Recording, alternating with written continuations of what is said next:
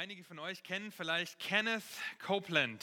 Das ist vielleicht ein Name, der bekannt ist oder auch nicht. Es ist ein amerikanischer Fernsehprediger, der die Liste der reichsten Prediger mit einem Privatvermögen von 760 Millionen Dollar anführt. Aber er ist ein Lehrer des ungesunden Evangeliums, also des falschen des Krankenevangeliums und vertritt das Wohlstandsevangelium. Man erzählt sich folgende ausgedachte Geschichte. Dallas, Texas, dort hat Kenneth Copeland seinen Hauptsitz und hält gerade einer seiner bekannten Predigten oder Tagungen, die heißen der Tag der Heilung und des Sieges, als plötzlich ein Mann mitten in der Zuhörerschaft laut, unüberhörbar, klar und deutlich ruft, dass er Copelands Privatjet für, Privatjet für sich in Anspruch nimmt im Namen Jesu. Was Copeland natürlich ziemlich aus dem Konzept gebracht hat. Denn der 79-jährige Prediger hat gerade eine mitreißende Predigt darüber gehalten, dass der Sieg schon dir gehört und die Leute dazu eingeladen und sie aufgerufen dazu, dass sie einfach ausrufen sollen, was sie glaubten, dass Gott ihnen versprochen hat und dass all ihre Wünsche durch das Blut Jesu Christi am Kreuz erkauft wurden. Dadurch, dass sie die Dinge beim Namen nennen würden und sie für sich in Anspruch nehmen, natürlich immer im Namen Jesu, würden sie sie auch in Besitz nehmen und bekommen. Also, da ist der Mann in der Zuhörerschaft, der unüberhörbar brüllt, ich möchte deinen 25 Millionen teuren Privatjet im Namen Jesu für mich beanspruchen.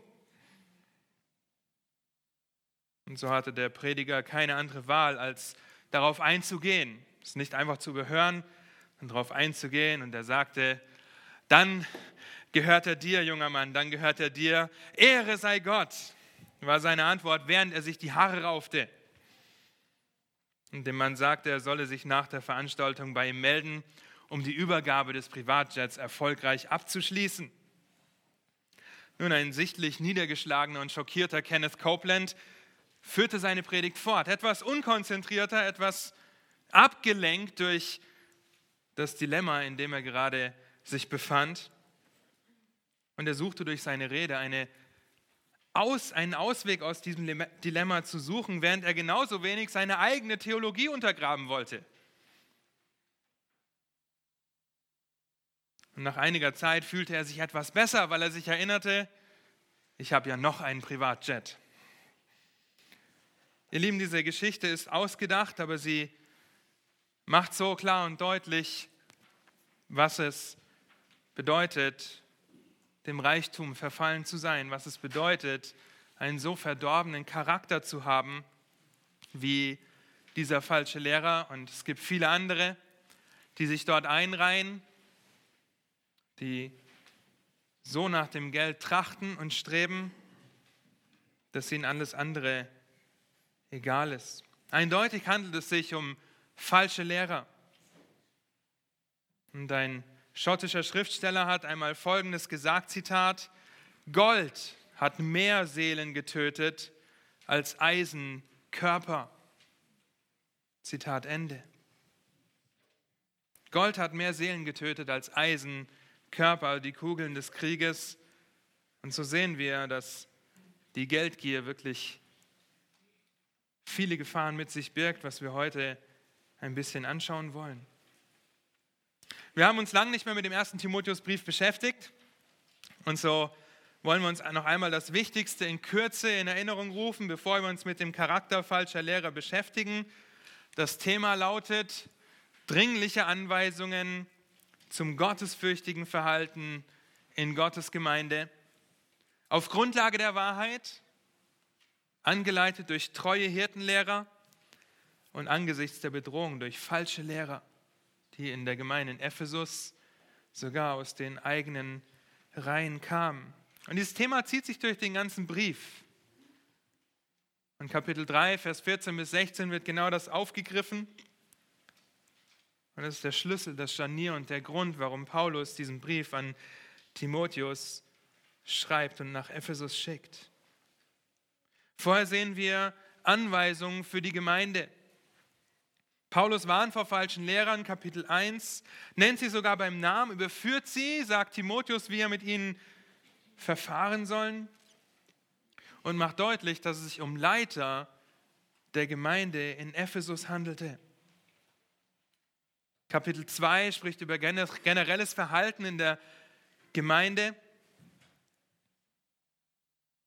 Das Gebet, die, der Platz der Frau in der Gemeinde, bevor er dann zu Kapitel 3 kommt, in dem er über treue Hirten und treue Diakone spricht, indem er Timotheus die Maßnahme an die Hand gibt, wie er diese falschen Lehrer austauschen soll. In Kapitel 4 und 5 gibt Paulus gezielt Ratschläge an Timotheus, die aber auch, und das dürfen wir nicht vergessen, der ganzen Gemeinde vorgelesen wurden. Und dann geht es in Kapitel 5 weiterhin um den ehrbaren Umgang, was sich bis Kapitel 6, Vers 2 durchzieht. Witwen, Älteste, um die man sich kümmern soll, die man ehren soll. Arbeitgebern, denen man dienen soll, den man, die man ehren soll, seien es gute Arbeitgeber oder schlechte Arbeitgeber. Und jetzt kommt er zu Kapitel 6, Vers 3 bis 10, in dem er das letzte Mal gezielt über die falschen Lehrer spricht und deutlich macht, wie gefährlich sie sind. Und da falsche Lehrer auch heute so vielfältig verbreitet sind, und Paulus uns ihren Charakter sehr gut offenbart, wollen wir uns mit dem Thema auseinandersetzen. Kenne den Charakter falscher Lehrer, um dich vor ihnen zu schützen. Dazu werden wir den Text in drei Bereiche aufteilen. Zum einen wenn wir uns den fehlerhaften Charakter anschauen, die Folgen dieser Charakterschwäche und den fröhlichen Charakter. Dann in den letzten Versen muss noch hier bleiben. Aber lasst uns diese Verse aus 1 Timotheus 6 zunächst gemeinsam lesen. Wenn ihr das aufgeschlagen habt, dürft ihr den Text gerne mitverfolgen. Verse 3 bis Verse 10. Da heißt es, wenn jemand fremde Lehren verbreitet und nicht die gesunden Worte unseres Herrn Jesus Christus annimmt und die Lehre, die der Gottesfurcht entspricht, so ist er aufgeblasen und versteht doch nichts sondern krankt an Streitfragen und Wortgefechten, woraus, woraus Neid, Zwietracht, Lästerung, böse Verdächtigungen entstehen, unnütze Streitgespräche von Menschen, die eine verdorbene Gesinnung haben und der Wahrheit beraubt sind und meinen, die Gottesfurcht sei ein Mittel zur Bereicherung. Von solchen halte dich fern. Vers 6. Es ist allerdings die Gottesfurcht eine große Bereicherung, wenn sie mit Genügsamkeit verbunden wird. Denn wir haben nichts in die Welt hineingebracht und es ist klar, dass wir auch nichts herausbringen können. Wenn wir aber Nahrung und Kleidung haben, so soll uns das genügen. Vers 9. Denn die, welche reich werden wollen, fallen in Versuchung und Fallstricke und viele törichte und schändliche Begierden, welche die Menschen in Untergang und Verderben stürzen. Denn die Geldgier ist eine Wurzel alles Bösen.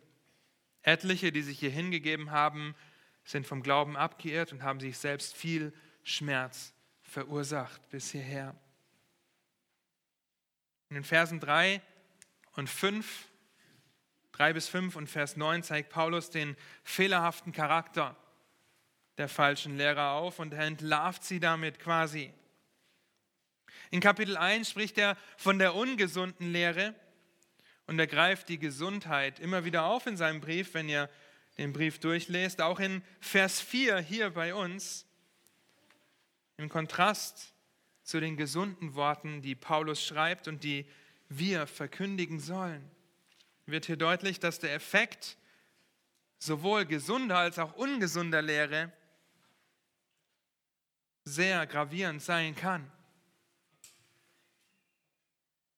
Man könnte sagen, es ist wie Medizin oder Gift.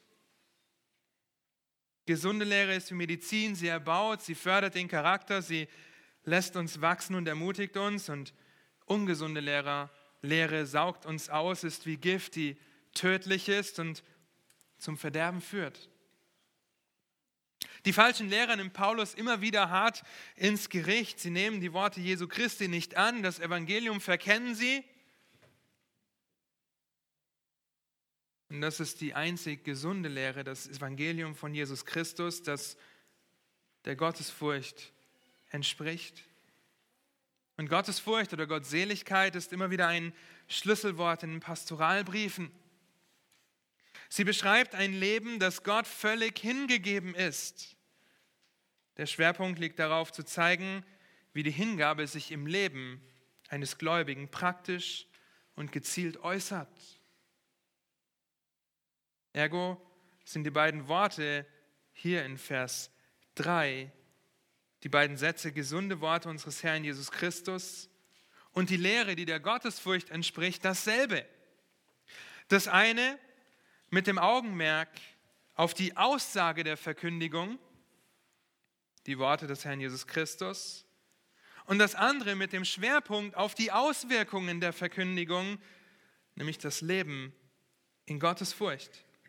Aber lasst uns anschauen, wie Paulus diese falschen Lehrer charakterisiert, wie er sie entlarvt und wenn wir uns diese Eigenschaften vor Augen halten, dann können wir, wie Paulus in Vers 5 sagt, uns von solchen Menschen fernhalten. Und wir werden das kurz machen, manche Eigenschaften etwas länger, manche etwas kürzer. Zuallererst sehen wir, dass sie aufgeblasen sind. Der Hochmut, so ist er aufgeblasen, gleich in Vers 4. Der Hochmut, der die falschen Lehrer charakterisiert, der Stolz, der zum Vorschein kommt, das wird uns schon in Kapitel 1 im 1. Timotheus vorgestellt, Vers 7. Sie wollen Lehrer des Gesetzes sein. Sie sind so aufgeblasen. Die zweite Charaktereigenschaft ist, dass sie absolut ahnungslos sind. Er ist aufgeblasen, heißt es in Vers 4, und versteht doch nichts.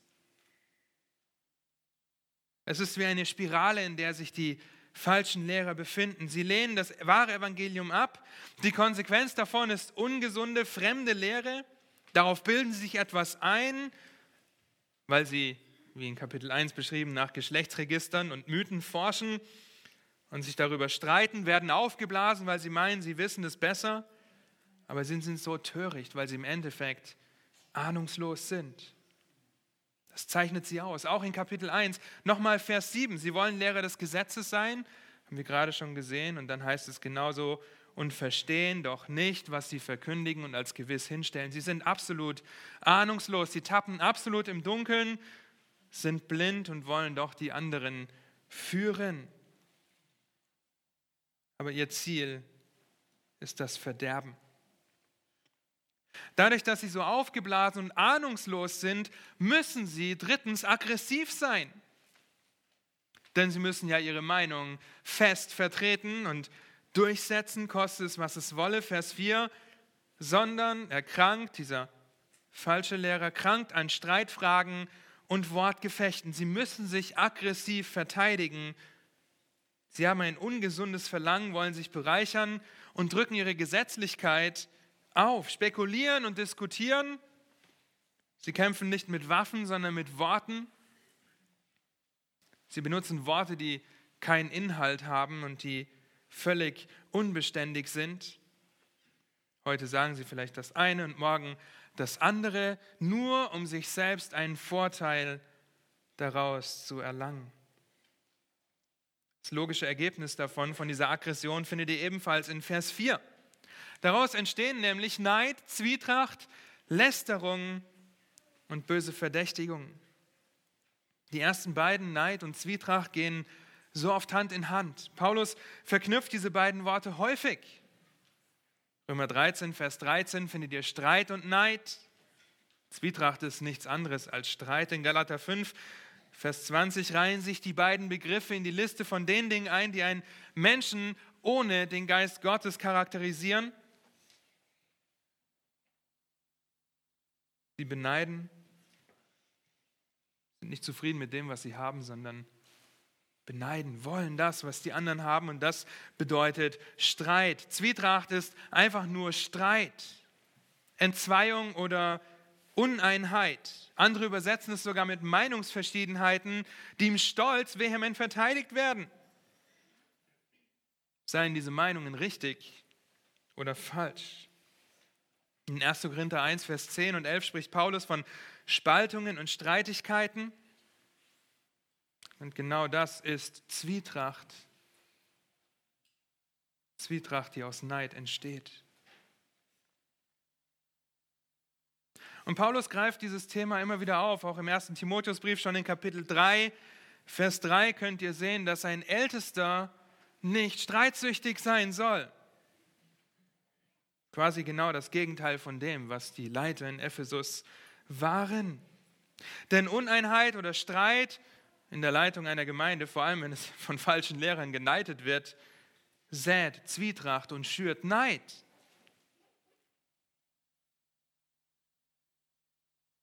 Lästerung und böse Verdächtigung hingegen entstehen aus Neid und Zwietracht. Man will dem anderen nichts Gutes und redet schlecht über ihn. Lästerung ist dasselbe Wort, das in Kapitel 1 Vers 13 verwendet wird, wo sich Paulus selbst als Lästerer und Verfolger beschreibt. In diesem Fall hier, 1 Timotheus 6, Vers 4, ist es nicht primär das Lästern gegen Gott, wobei Lästern gegen deinen Nächsten immer auch gegen Gott gerichtet ist, sondern Lästern über Menschen, schlecht reden über Menschen. Ein Beispiel dafür sind Alexander und Hymenäus, die wir schon in Kapitel 1, Vers 20 vorgestellt bekommen. Sie sollen dem Satan übergeben werden, damit sie nicht mehr lästern, damit sie nicht mehr ihr Wesen, Unwesen treiben in Ephesus. Böse Verdächtigung. Das Letzte, was Paulus hier als Konsequenz der Aggression aufzeigt, ist nichts weiter als Verdächtigen aufgrund von dieser Lästerung. Ah, ich unterstelle dir jetzt einfach mal was Böses. Falsche Gerüchte setze ich in die Welt und irgendwann kommen die auch bei dir an und dann weißt du, was ich von dir denke. Ihr Lieben, durch das Verhalten sind die falschen Lehrer, die Paulus deutlich entlarvt, voller Neid, voller Zwietracht, was zum Lästern übereinander führt und dazu den anderen einfach Dinge zu unterstellen, die nicht wahr sind. Diese falschen Lehrer sind eine ständige Quelle der Irritation und der Zerstörung für die ephesische Gemeinde. Aufgeblasen, ahnungslos, aggressiv. Und am Anfang von Vers 5 sehen wir, dass sie aufreibend sind. Sie reiben die Menge auf, hetzen sie gegeneinander auf. Unnütze Streitgespräche oder Wortgefechte ist das Wort Diaparatribe. Das musste ich wirklich lang üben. Diaparatribe, welches ebenfalls nur hier an dieser Stelle vorkommt. Es beschreibt ein beständiges Aufreiben. Ständige Reibung, so wie man zwei Dinge ständig gegeneinander reibt, ist das Ergebnis, dass eins oder beide irgendwann kaputt gehen. Ihr könnt Stoff zusammenreiben, irgendwann geht es kaputt. Stein an Stein, irgendwann geht es kaputt, wenn man nur lange genug reibt.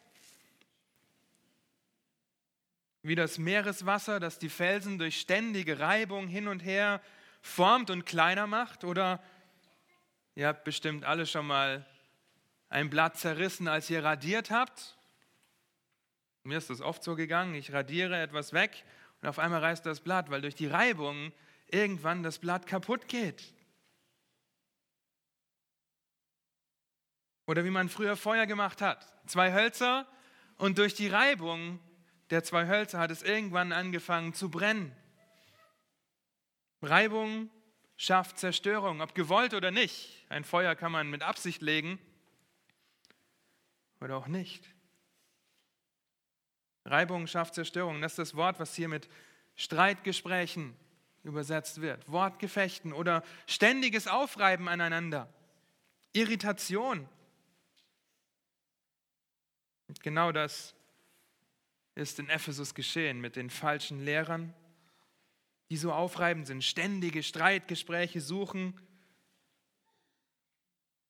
Und das macht sie kaputt.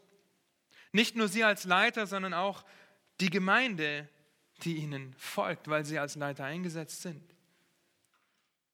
Und die falschen Lehrer haben das zur Perfektion gebracht, indem sie sich über die falschen, völlig unnützen Dinge stritten. Durch die ständigen Anschuldigungen und aufgeblasenen Wahrheiten oder Weisheiten reiben sie ständig die Schultern aneinander und machen sich und die Gemeinde kaputt. Deshalb muss Paulus davor warnen. Es ist wirklich eine Abwärtsspirale, in der sich die falschen Lehrer befinden. Sie sind aufgeblasen.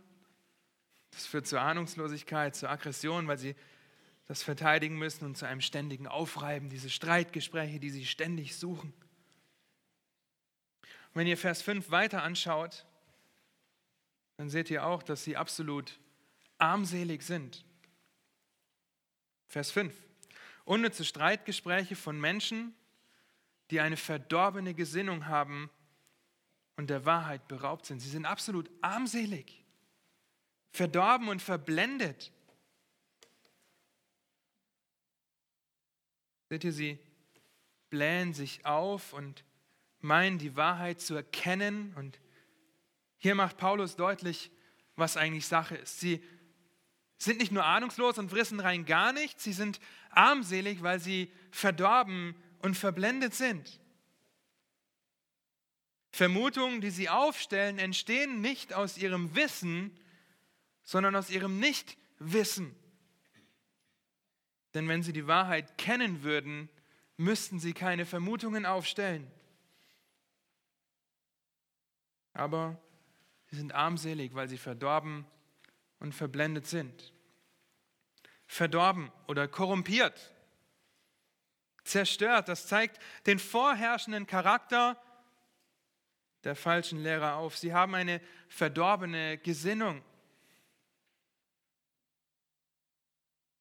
Tatsache ist, dass sie zerstört sind, dass sie ruiniert sind, verdreht, und zwar in ihren Gedanken, in ihrer Gesinnung. Diese Menschen, die nur streiten, sind verdorben. Diese Menschen, die das Wort Gottes in Ungnade ziehen und darüber herziehen, es nicht wahrhaben wollen, es verdrehen und verändern, sind verdorben. Das Wort für Verderben beschreibt den Vorgang, den der Rost oder die Motten auf Eisen oder Kleidung, was die für Auswirkungen haben. Rost zerstört das Eisen, Motten zerfressen die Kleidung. Es wird für zerstörte oder verdorbene Nationen verwendet, die gefallen sind und unter anderem dafür, den Körper einer fast verhungerten Person zu beschreiben. Das ist das Ausmaß der Verdorbenheit. Absolut zerstört, absolut kaputt. Und wenn ihr 2 Timotheus 3, Vers 8 lest, dann werdet ihr sehen, wie die falschen Lehrer der Wahrheit widerstehen und völlig verdorben sind in ihrer Gesinnung, die falschen Absichten haben. Und Titus, ebenfalls einer der Pastoralbriefe, in Titus 1, Vers 15 schreibt Paulus an Titus auf Kreta, den Reinen ist alles rein, dem Befleckten oder den Verdorbenen aber es und Ungläubigen ist nichts rein, sondern sowohl ihre Gesinnung als auch ihr Gewissen sind befleckt, schrägstrich verdorben. Eine verdorbene Gesinnung wirkt sich auf den Charakter aus, unweigerlich. Eine verdorbene Gesinnung ist dieselbe Gesinnung, die ein Ungläubiger hat. Und wenn du Christus nicht kennst, dann reißt du dich, so hart es klingt, in diese Liste der falschen Lehrer mit ein, die eine verdorbene Gesinnung haben und vor Gott keinen Bestand haben können, weil sie der Wahrheit widerstehen. Deshalb tue Buße und glaube dem Evangelium von Jesus Christus. Nicht nur, dass sie armselig in ihrer Verdorbenheit sind, sie sind auch völlig verblendet, der Wahrheit beraubt und meinen doch, die Wahrheit zu verkündigen. Es ist das zweite deutliche Merkmal des armseligen Charakters der falschen Lehrer. Das Evangelium wurde ihnen genommen. Wieder in Titus 1. Gerade haben wir Vers 15 gelesen, jetzt lese ich uns Vers 13 und 14 vor. Dieses Zeugnis ist wahr aus diesem Grund, weise sie streng zurecht, damit sie gesund seien im Glauben und nicht auf jüdische Legenden achten und auf Gebote von Menschen, die sich von der Wahrheit abwenden. Sie wurden der Wahrheit beraubt. Auf Kreta wie in Ephesus. Davor mussten Timotheus und Titus warnen, deutliche Worte dagegen finden. Sie wurden beraubt. Und wenn man das so liest, dann könnte man denken, dass es ihnen irgendwie genommen wurde, dass sie ja nichts dafür können. Sie wurden ja des Evangeliums beraubt. Was sollten sie auch anderes tun? Nun, in 1 Timotheus 1, Vers 16 haben wir einen ähnlichen Gedanken. 1,16 schreibt Paulus, dass diese falschen Lehrer bewusst abgeirrt sind. Sie haben sich bewusst unnützem Geschwätz zugewandt, bewusst den Mythen zugewandt. Zu sagen, sie könnten also nichts dafür, ist falsch. Denn die falschen Lehrer in Ephesus wussten genau, was sie taten. Sie haben sich bewusst abgewendet und ein Abwenden vom Evangelium bedeutet automatisch, es abzulehnen, abzustoßen und verblendet zu werden, beraubt zu werden. In unserem Text wird es deutlich, dass sie nicht nur ein verändertes Evangelium verkündigten, sondern ein komplett anderes Evangelium, eine komplett andere Botschaft, eine falsche, kranke Botschaft. Es ist wichtig, dass wir verstehen, dass falsche Lehrer armselig sind, dass sie verblendet sind, dass sie verdorben sind in ihrer Gesinnung. Die Motivation, Motivation sehen wir gleich noch und des Evangeliums der Wahrheit völlig beraubt sind, verblendet, was die Wahrheit angeht. Wir dürfen nicht vergessen, dass sie sich bewusst gegen Christus entscheiden. Auch diese vielen Prediger heute, die ein falsches Evangelium verkündigen, entscheiden sich ganz bewusst gegen Gott, gegen Christus. Aufgeblasen, ahnungslos, aggressiv, aufreibend, armselig. Und wenn wir uns allein diese Liste im Hinterkopf haben und anhand derer prüfen, was ein Mensch verkündigt, dann werden wir festste schnell feststellen, ob es sich um falsche Lehre handelt oder um die Lehre der Wahrheit. Jetzt leitet Paulus über zu einem Thema, das in Vers 6 beginnt und spricht über Zufriedenheit und Geldliebe. In dem letzten Teil von Vers 5 und Vers 9, überspringen erstmal 6 bis 8, wird der Charakter falscher Lehre dadurch zum Vorschein gebracht, dass sie anmaßend sind. Vers 5 am Schluss. Sie meinen, die Gottesfurcht sei ein Mittel zur Bereicherung. Und dann die Warnung an Timotheus, von solchen halte dich fern. Denn die, Vers 9, welche reich werden wollen, fallen in Versuchungen und Fallstricke und viele törichte und schädliche Begierden welche die Menschen in den Untergang und Verderben stürzen. Hinter dieser Fassade der falschen Lehrer, ihrer scheinbaren Wahrheit und Weisheit ist ein tiefes, schwarzes Loch, welches ihre wahre Absicht aufzeigt. Sie sind anmaßend und wollen Geld. Sie wollen sich bereichern, maßen sich an, zu meinen Geld mit dem zu verdienen, was sie verkündigen nicht um der Verkündigung willen. Paulus schreibt vorher deutlich davon, dass wir treue Hirtenlehrer finanziell auch unterstützen sollen als Gemeinde. Aber sie wollen sich durch ihre Verkündigung bereichern. Das ist ein Riesenunterschied. Paulus macht nicht das Geld zum Problem, sondern die Geldgier, das Begehren, reich zu werden. Auch das macht er schon deutlich, wenn er von den Qualifikationen eines Ältesten und Diakons spricht, die nicht nach schändlichem Gewinn trachten sollen. Dennoch soll die Gemeinde die Ältesten, die Hirten versorgen. Also geht es hier um die Motivation, nicht einfach nur um das Mittel zum Leben, sondern um die Motivation, die dahinter steht.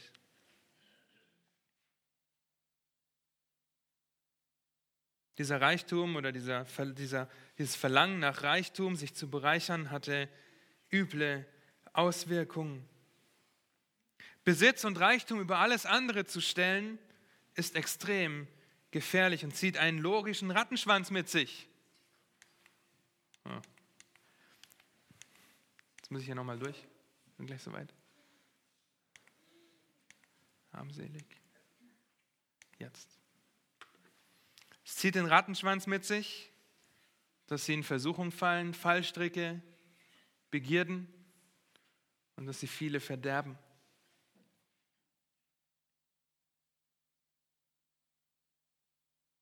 Falsche Lehrer ziehen andere mit sich. Ein anderes Beispiel ist Benny Hinn. Ebenfalls ein Lehrer, der aus dieser Liste der reichsten Verkündiger des Wohlstandsevangeliums steht, mit nur nur in Anführungsstrichen 42 Millionen Dollar Privatvermögen.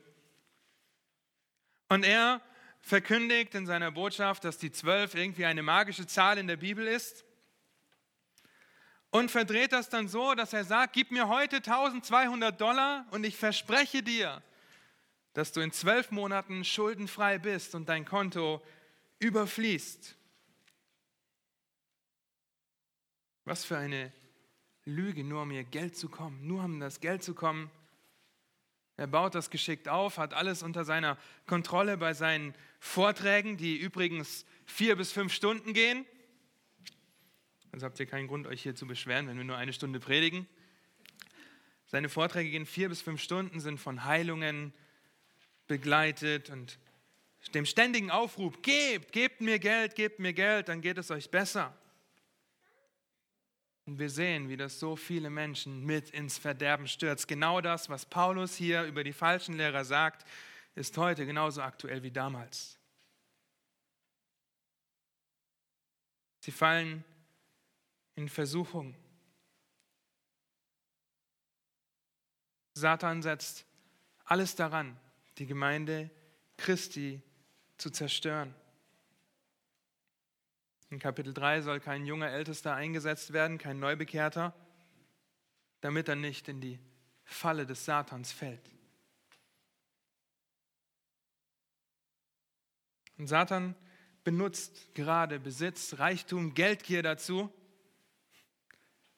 die Konsequenz nach, Reichtum zu, nach Reichtums zu lechzen, sind Versuchungen, die das mit sich bringt, die nicht auftauchen würden, wenn man diese Geldliebe nicht hätte. So wie jede Sünde ihren Packen mitbringt. Aber hier konzentriert sich Paulus jetzt auf die Liebe zum Reichtum, die Liebe zum Geld und zeigt auf, was das mit sich bringt. Das Verlangen, reich zu sein, öffnet der Versuchung eine ganz neue Tür. Oder vielleicht reich zu sein. Wobei wiederum, der Reichtum ist nicht das Problem. Ja, es gibt viele Gläubige, Geschäftsmänner, die viel Geld haben und sehr freigebig sind, sehr dankbar und gütig damit umgehen. Aber es gibt ebenso viele Geschäftsmänner, die das Geld einfach nur horten, weil sie Geld lieben. Und das ist der entscheidende Unterschied. Und dafür hat Paulus harte Worte, die direkt an die falschen Lehrer gerichtet sind, weil sie viele mit sich ziehen. Wenn es also Versuchungen gibt, dann sind sie drauf und dran, auch in Fallstricke zu fallen, also in eine Falle zu tappen. Wie der Bär, den man mit Honig lockt, oder die Maus mit Speck. Sie haben den Honig oder den Speck gerochen, können der Versuchung nicht widerstehen und tappen in die Falle. Diese Falle ist von Satan gelegt, wenn es auch nicht deutlich gesagt wird hier. Das könnt ihr in Kapitel 3, Vers 7 lesen. 2 Timotheus 2, Vers 26 sehen wir immer wieder, dass Satan Fallstricke legt, dass er die Fallen legt, damit gerade Leiter der Gemeinde fallen und die Gemeinde mit sich ziehen. wenn sie in der Falle sitzen, dann kommen diese schädlichen und törichten Begierden, die sich daraus ergeben, weil sie reich sein wollen. Oh, ich will immer mehr. Ja, schaut euch Salomo an, der versucht hat, irgendwie Zufriedenheit zu finden, lest den Prediger durch. Was Reichtum auf der einen Seite alles ermöglicht, aber was er für Gefahren mit sich bringt. Was es für Gefahren mit sich bringt, reich sein zu wollen. Schädlich, schändlich, fürchterlich wird von Paulus oft benutzt, um einen Menschen zu beschreiben, der noch nicht gläubig ist. Einen Ungläubigen zu beschreiben. Während das Wort für töricht immer wieder im Zusammenhang mit der Weisheit auftaucht. Lest euch die Sprüche durch. Und seht, was Torheit ist und was Weisheit ist. Denn zum einen kann es sein, dass es hier sich um einen Fortschritt handelt. Sie fallen in Versuchungen, Fallstricke, Begierden, eine Spirale weiter unten. Also Versuchung führt zur Falle, führt zu fürchterlichen oder schädlichen und törichten Begierden.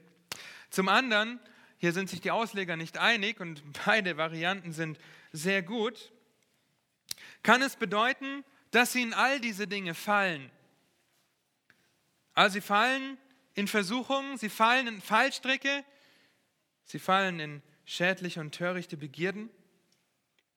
Und in jedem Fall, egal ob das eine fortschreitende Sache ist oder eine dreifache Gefahr, sie ist schlecht.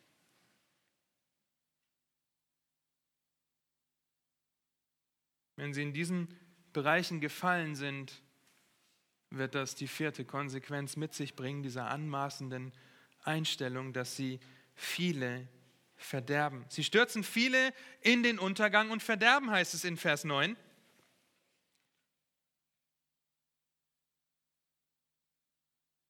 Sie stürzen sie dort hinein.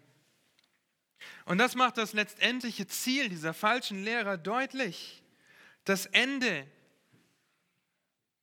deutlich. Und es macht leider auch das Ende derjenigen deutlich, die ihnen folgen.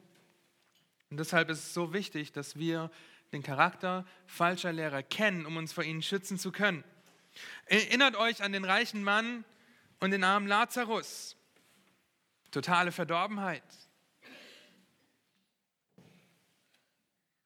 Und genau dorthin reißen sie, stürzen sie viele mit sich. Und das Wort Untergang hier, das wird logischerweise für Schiffe verwendet, die einfach untergehen. Jona wurde ins Meer gestürzt, was zur Folge hatte, dass er unterging. Der Untergang ist ein schreckliches Bild, das Paulus seinen Zuhörern vor Augen malt weil es deutlich aufzeigt, wie die falschen Lehrer und jeder, der ihnen folgt, nur noch tiefer sinken, einfach nur untergehen und ihr Ende das Verderben ist, die totale Zerstörung. Es ist das Wort Verderben, was in Gottes Wort das ewige Getrenntsein von Gott beschreibt. Es wird für den Sohn des Verderbens, Judas Iskariot, gebraucht und für den Antichristen benutzt. Die totale Verdorbenheit der falschen Lehrer wird deutlich. Nicht nur das, sie gehen über Leichen, sie ziehen einfach die anderen mit sich. Die falschen Lehrer sind in ihrem Charakter fehlerhaft, falsch und korrupt. Sie sind aufgeblasen, ahnungslos, aggressiv, aufreibend und anmaßend, armselig. Und der Grund ist ihre Motivation der Geldliebe.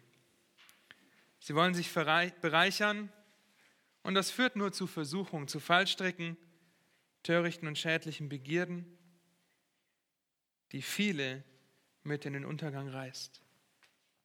Und wenn wir falsche Lehre anhand dieser Charaktereigenschaften prüfen, dann können wir sie schnell entlarven und uns vor ihnen schützen. Halte dich von solchen fern, sagt Paulus ganz deutlich an Timotheus, so weit wie es geht, weg von ihnen. Oder sie, so weit wie möglich, raus aus der Gemeinde, weg von dir. Nicht nur, dass er sich fernhalten soll, wir lesen in Kapitel 1, dass er diese Menschen auch dem Satan übergeben soll, sie unter harte Zucht stellen soll. Denn er soll nicht nur sich selbst schützen, sondern auch die Gemeinde in Ephesus. Halt dich fern. Das ist die Aufforderung an uns zum Schutz. Halten, halten wir uns fern von falschen Lehrern, die wir prüfen können. Lasst uns zu Vers 10 gehen, bevor wir 6 bis 8 anschauen. Ebenfalls ein bekannter Vers und wir sehen die Folge der Charakterschwäche der falschen Lehrer. Paulus beginnt Vers 10 mit denn. Was ist die Folge, wenn ich nach Geld trachte, nach Geld strebe? Denn die Geldgier ist eine Wurzel alles Bösen. Die sich ihr hingegeben haben, sind vom Glauben abgeirrt und haben sich selbst viel Schmerzen verursacht. Paulus zeigt die Wurzel auf und die Früchte, die das mit sich bringt. Er endet diesen Abschnitt mit einer generellen Warnung an alle, die gierig nach Geld sind. Nicht, dass ihr jetzt denkt, oh, ich bin kein Lehrer, also geht mich das nichts an. Nein, wir dürfen uns genauso selbst prüfen. Das ist eine Warnung, die sich durch Gottes Wort zieht. Der Reiche soll sich seiner Niedrigkeit rühmen, Jakobus 1, Vers 10. Jesus warnt vor Habsucht in Lukas 12. Und unter anderem in den Sendschreiben wird die Gemeinde Laodicea, die sehr reich war, dafür gerügt, dass sie sich darauf ausgeruht hat und nicht erkannte, dass sie erbärmlich arm, blind und entblößt ist. Offenbarung 3. Ihr Lieben, ja, die Bibel spricht von richtigem Umgang mit Reichtum. Es wird auch hier noch deutlich in den Versen 17 bis 19. Aber sie spricht und warnt genauso davor, falsch mit Reichtum umzugehen. Warum sie davor warnt? Weil es eine Wurzel ist und weil es Früchte mit sich bringt. Geldgier ist eine Wurzel alles Bösens. Die Epheser sollten über den Ausgang der falschen Lehrer, die nach Reichtum streben, nicht verwundert sein, dass sie so sind, wie sie sind. Denn es führt immer zu Verderben, weil Geldgier die Wurzel alles Bösen ist. Ihr Lieben, nicht das Geld ist böse, sondern die Liebe zum Geld. Liebe zum Silber wortwörtlich, was hier im Griechischen steht. Geld zum Götzen zu machen, bringt Gefahren mit sich. Und was Paulus hier macht, er sagt nicht, dass Geldgier die einzige Wurzel alles Bösen ist, okay, sondern er möchte hier ein Bild zeigen. Er konzentriert sich gerade auf den falschen Umgang mit Geld. Und deshalb macht er so dramatische Aussagen, dass es eine Wurzel alles Bösen ist. Schaut mal in Sprüche 11. Sprüche 11. Da ist in Vers 16, eine anmutige Frau erlangt Ehre Gewalttätige aber erlangen Reichtum. Oder Vers 28 in Sprüche 11. Wer auf seinen Reichtum vertraut, der wird fallen. Das ist ein Versprechen. Die Gerechten aber werden grünen wie das Laub. Es ist nicht das Geld, sondern die Liebe, das Verlangen und die Gier nach Reichtum, nach Geld, die böse ist und bereit ist, über Leichen zu gehen.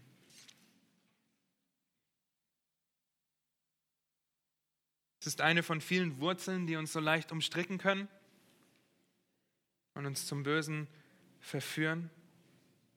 Paulus will hier seinen Punkt deutlich machen, wenn es um die Gier nach Geld geht und die falschen Lehre mit scharfen Worten korrigieren und gleichzeitig Timotheus und die Gemeinde schützen.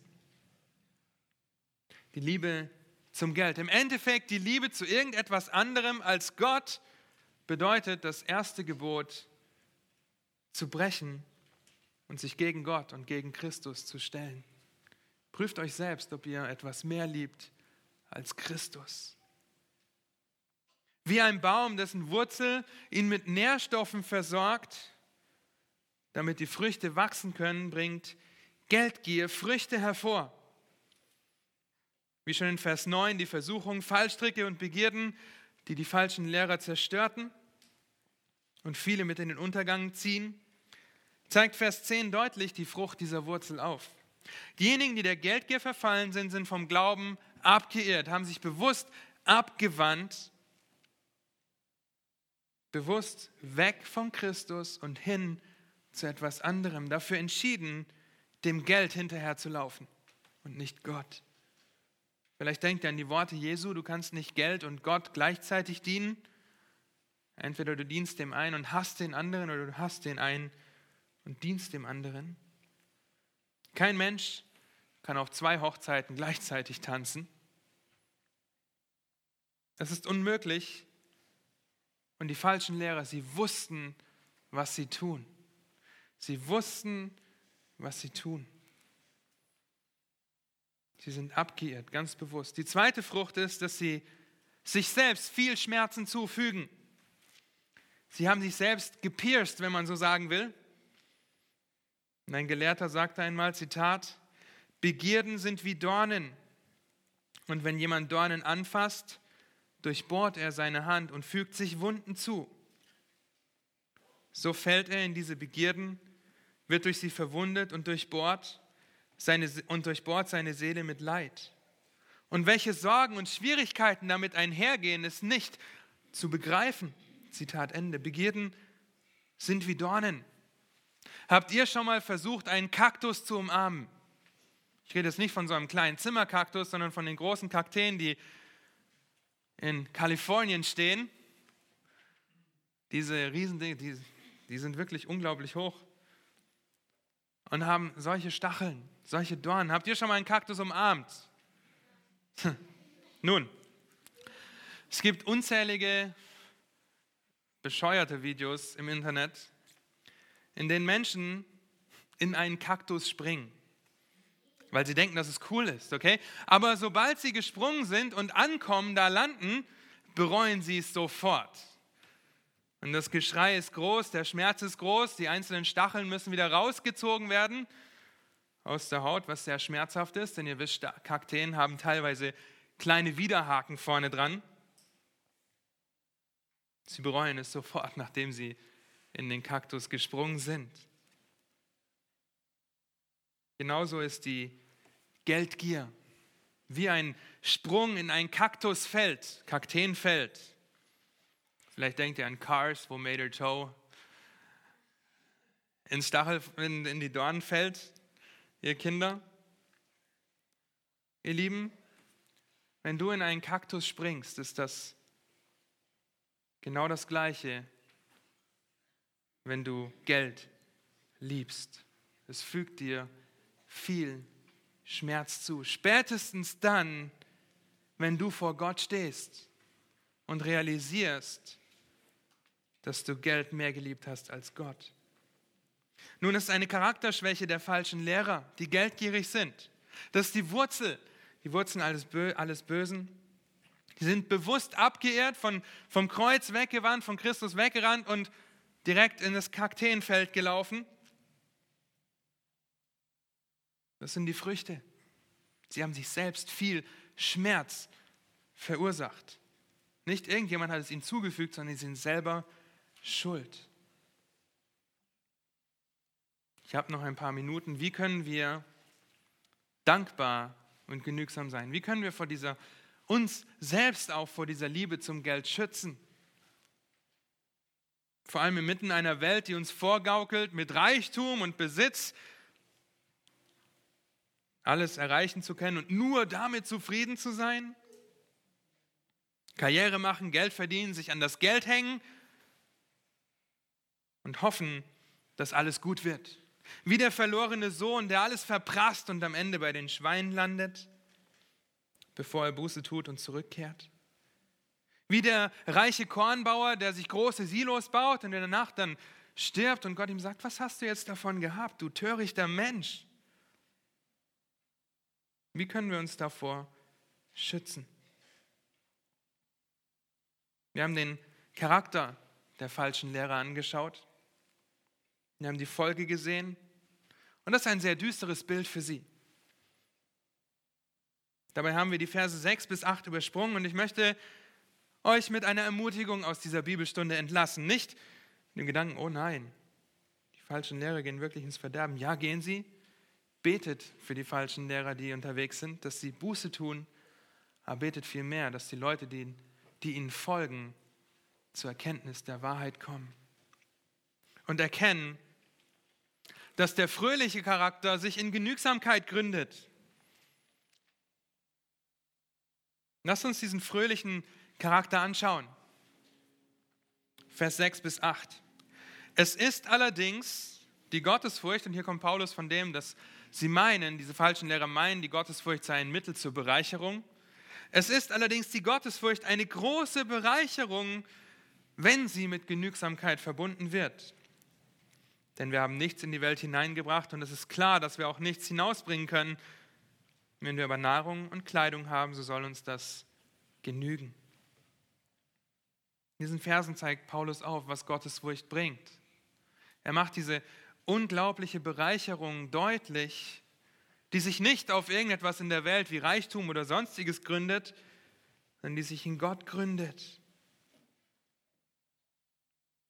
Und wir müssen realisieren, und das ist, was Paulus deutlich macht, dass jeder einmal stirbt danach, aber das Gericht, auch das wissen wir, und dass der Spruch, das letzte Hemd hat keine Taschen, so wahr ist. Wir können nichts hinausbringen, so wie wir nichts hineingebracht haben in diese Welt.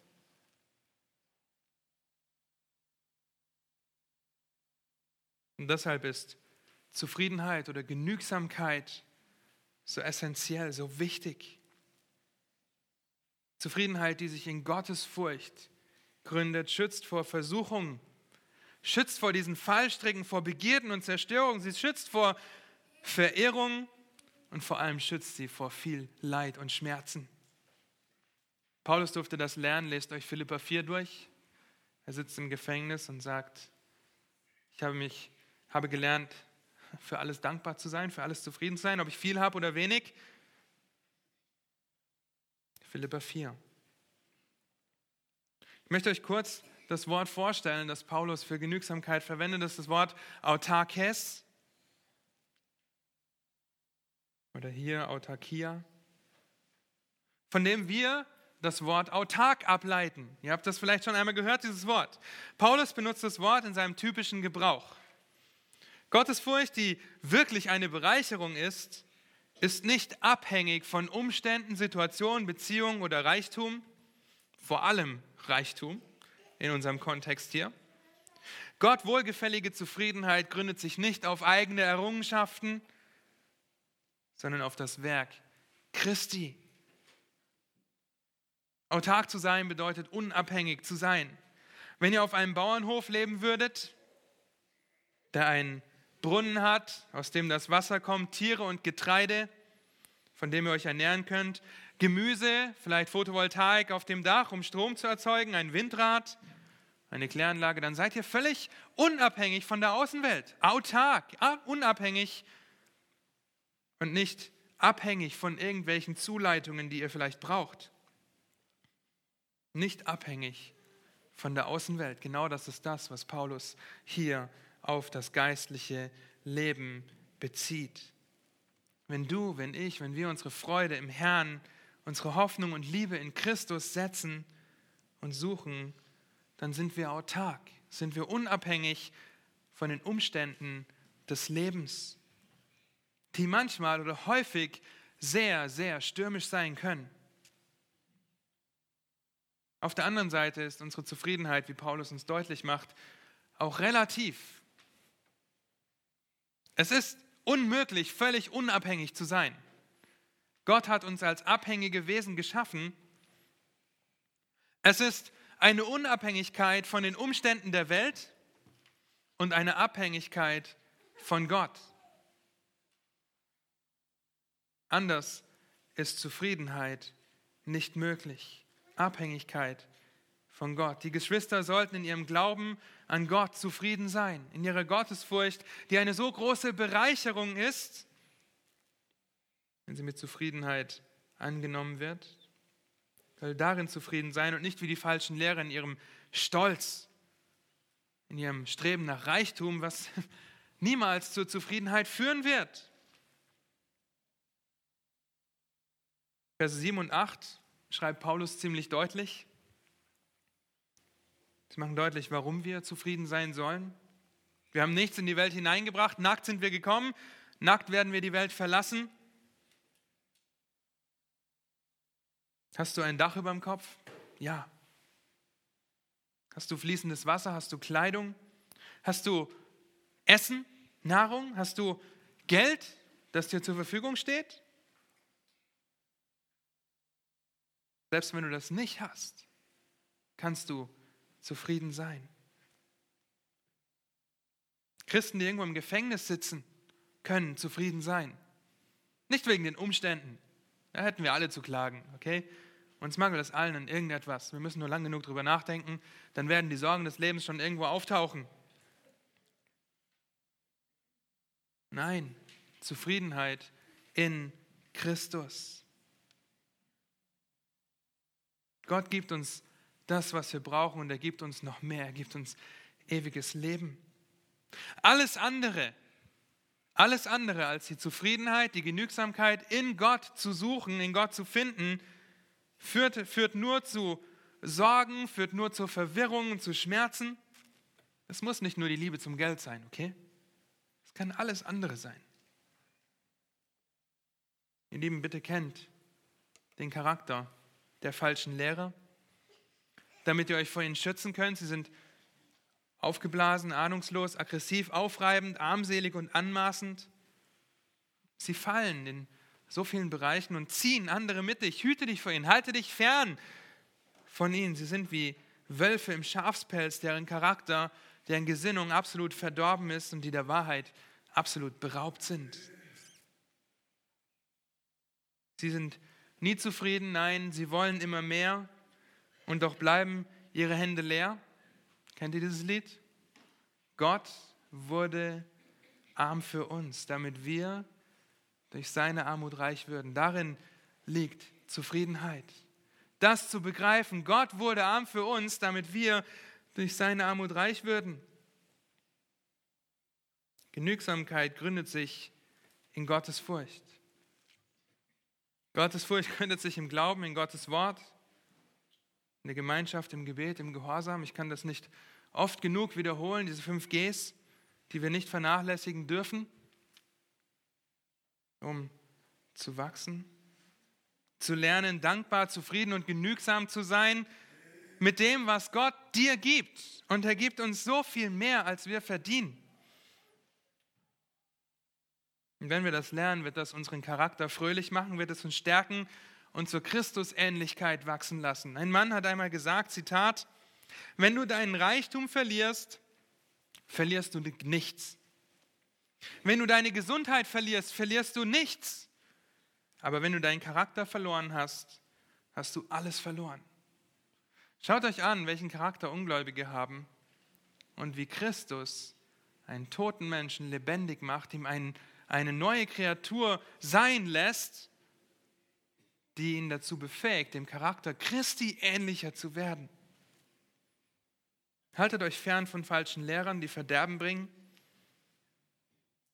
und mit in den Untergang reißen und konzentriert euch auf Christus, auf die Gottesfurcht, die eine große, große Bereicherung ist, wenn sie mit Genügsamkeit verbunden wird. Amen. Lasst mich noch zum Abschluss beten. Herr, und es ist so wunderbar, dass du uns in deinem Wort Anweisungen gibst und aufzeigst, was es bedeutet, ein falscher Lehrer zu sein, dass wir dein Wort nehmen können, um zu prüfen, ob dein Evangelium verkündigt wird oder nicht.